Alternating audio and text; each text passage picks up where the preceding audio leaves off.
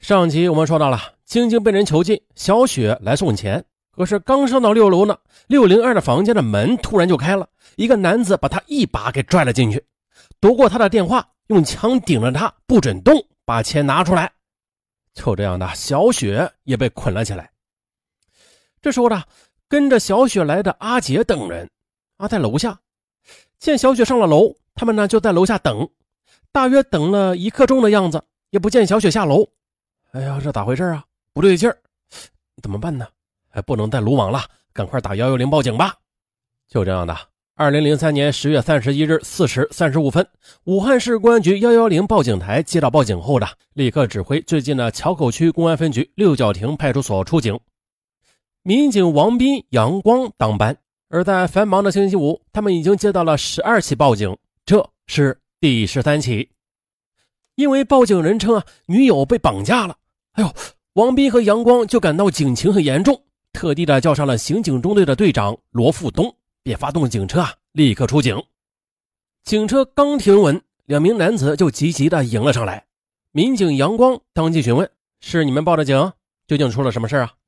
阿杰的好友急切的说：“啊，是我的女友下午接到她一个姐妹的电话，说要我们送她六千六百元钱到这里。”当我们赶到太和广场时候，呃，却要我女友一个人到顺道街的一栋楼房内去交钱。现在我的女友也不知道进了哪个房间，一直没有出来呢，估计是被绑架了。罗富东听说是绑架案，立刻用电台呼叫派出所派人增援。接着，他便带领王斌、杨光和报警人往顺道街去搜索。阿杰的好友指引着顺道街三号居民楼下的一堆石灰说：“那。”我女友啊，就是从这个堆着石灰的门洞里进去的。这时候的四名增援的民警也已经赶到了，与罗富东等人会合之后的七名民警便分成两组，逐户敲门盘查。王斌、杨光和罗富东三人分在一组。当他们搜索至六零二房间敲门的时候，一名男子打开门看了一眼，又砰的一下子把门给关上了。哎，就在民警这一愣神之间呢，这门瞬间又开了，接着就是砰砰几声枪响。罗富东翻身卧倒，来不及喊出一声“小心”二字呢，只见王斌、杨光已经中弹倒下了。歹徒呢，趁机一边疯狂的开枪射击，一边仓皇的夺门而逃。民警杨光倒在血泊中，艰难的掏出手机向战友报警：“不好，大家小心，歹徒有枪啊！我们中弹了！”迅速赶来的民警们一面组织对歹徒进行追捕，一面将两名中弹负伤的民警背下楼，送往附近的同济医院。紧急抢救。此时呢，武汉市委常委、市公安局长黄关春正在基层派出所搞调研呢。得知警情之后呢，立刻驱车赶到现场，指挥破案和抢救负伤的民警。武汉市公安局党委副书记、副局长陈孔海，武汉市公安局分管刑侦工作的副局长田林等领导也赶到现场。啊，这是一起涉枪大案，惊动了啊领导。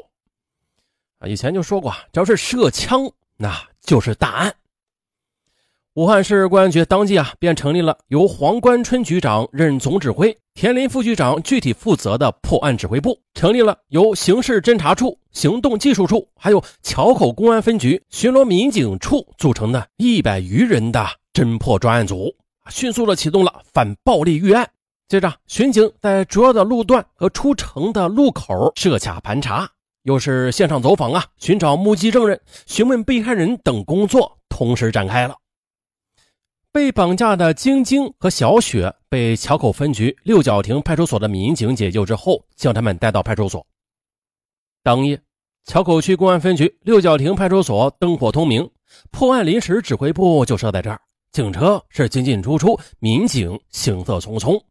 桥口公安分局刑侦大队和市局刑侦处对顺道街三号绑架人质的六零二房间和枪击民警现场进行了勘查。这是一个一室一厅的居民房，位于六楼。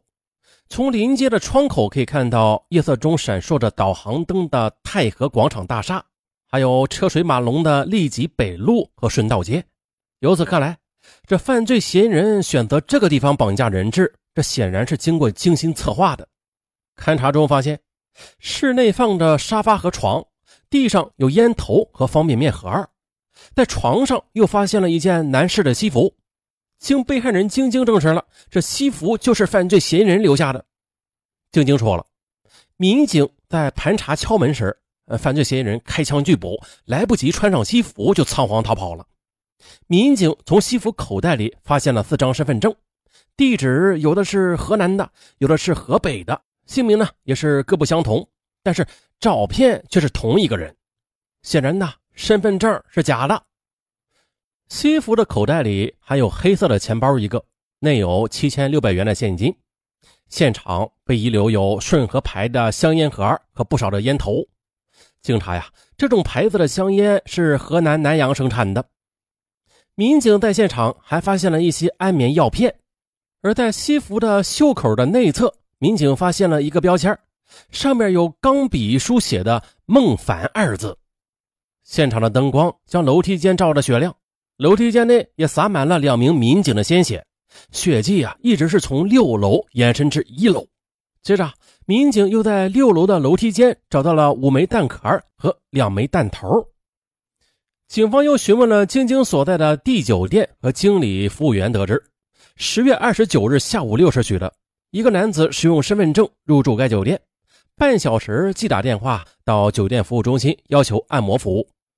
当时呢。服务中心先是叫一名叫叶子的小姐上楼到房间里边服务，但是呢，却被该男子给退了回来。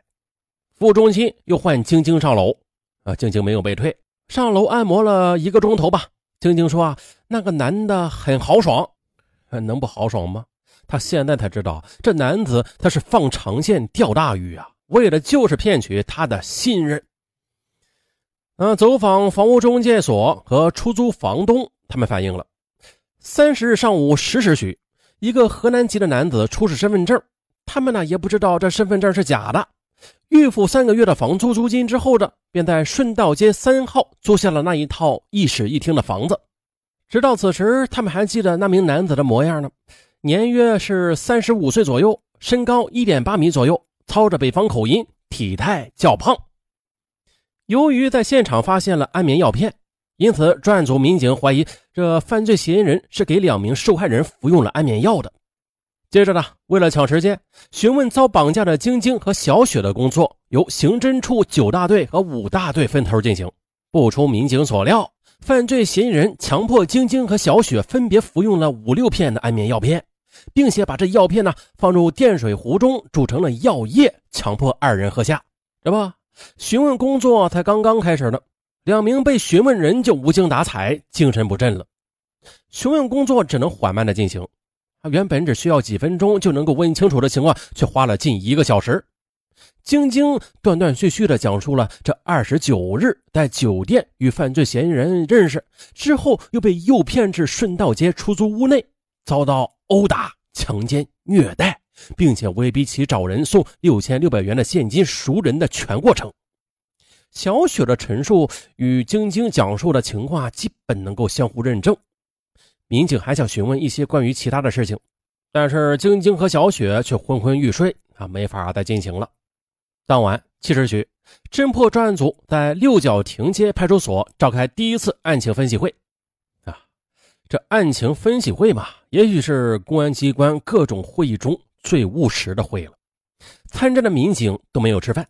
黄关春局长和田林副局长要求大家在最快的时间内搞清楚如下几个问题：发生了一起什么样的案件啊？这犯罪嫌疑人他是谁？有什么特征？犯罪嫌疑人是来自哪里？在武汉还有没有其他活动？接触过哪些人？住过什么地方？和往哪个方向逃跑的？对于这些问题，自然回答的是越详细、越具体，那就越好了。接着，武汉市刑侦和技侦战线的精英们在会上分别汇报了各自获得的最新情况。法医称，在现场成功的提取到了犯罪嫌疑人的 DNA 的样本，而枪弹专家说，现场经过检验，认定了犯罪嫌疑人打伤民警用的枪支为美国制造的科尔特 M 幺九幺幺型的军用手枪。刑侦处和桥口分局刑侦大队负责现场勘查的技侦人员，呃，经过分析后汇报了，说现场缴获的犯罪嫌疑人的四张身份证上的姓名和地址都不相同。此外，犯罪嫌疑人在租房和住酒店时所填的姓名，以及在按摩时对晶晶所说的姓名也不相同。也就是说，犯罪嫌疑人在武汉一共有七个不同的名字，不用查就知道那四张身份证都是假的。不过说归说啊，还是得查的。在网上进行了查询，结果证明了四张身份证果然都是假的。不过呢，这身份证是假的，但是身份证上的照片却是同一个人的，啊，可能是真的。于是呢，经目击者辨认了，照片中的犯罪嫌疑人就是本人。于是专案指挥部当即决定通过新闻媒体发布悬赏通告，通过悬赏很可能直接的获取到犯罪嫌疑人的线索。负责现场走访的民警接到汇报说：“啊，犯罪嫌疑人是北方口音，身材高大，北方体态，使用的身份证和住店所填的地址涉及河南、河北。此外，所抽的香烟是来自河南南阳，这种烟在河南很畅销，但是武汉市场还是没有卖的。由此推断了，这犯罪嫌疑人可能与河南、河北有关，至少是去过河南的。”专案指挥部由此决定，将河南、河北、山东作为侦查重点地区。由于案情响应较快，这犯罪嫌疑人很可能还未逃离武汉，有可能啊会在武汉隐藏。因此，指挥部下达了继续加强城区路口和出城的主要道口的检查和盘查工作，并且侦破专案组立刻的组织翻印身份证上的照片，尽快的下发到参战民警手上。这还没完。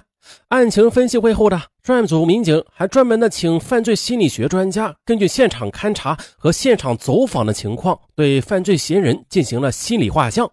武汉市公安局政治部宣传处的副处级的民警心理学专家刘峰，他认为犯罪嫌疑人存在心理变态。同时呢，此次会议将此案代号称作“幺零三幺案”。从这时起的一张大网。就此撒开。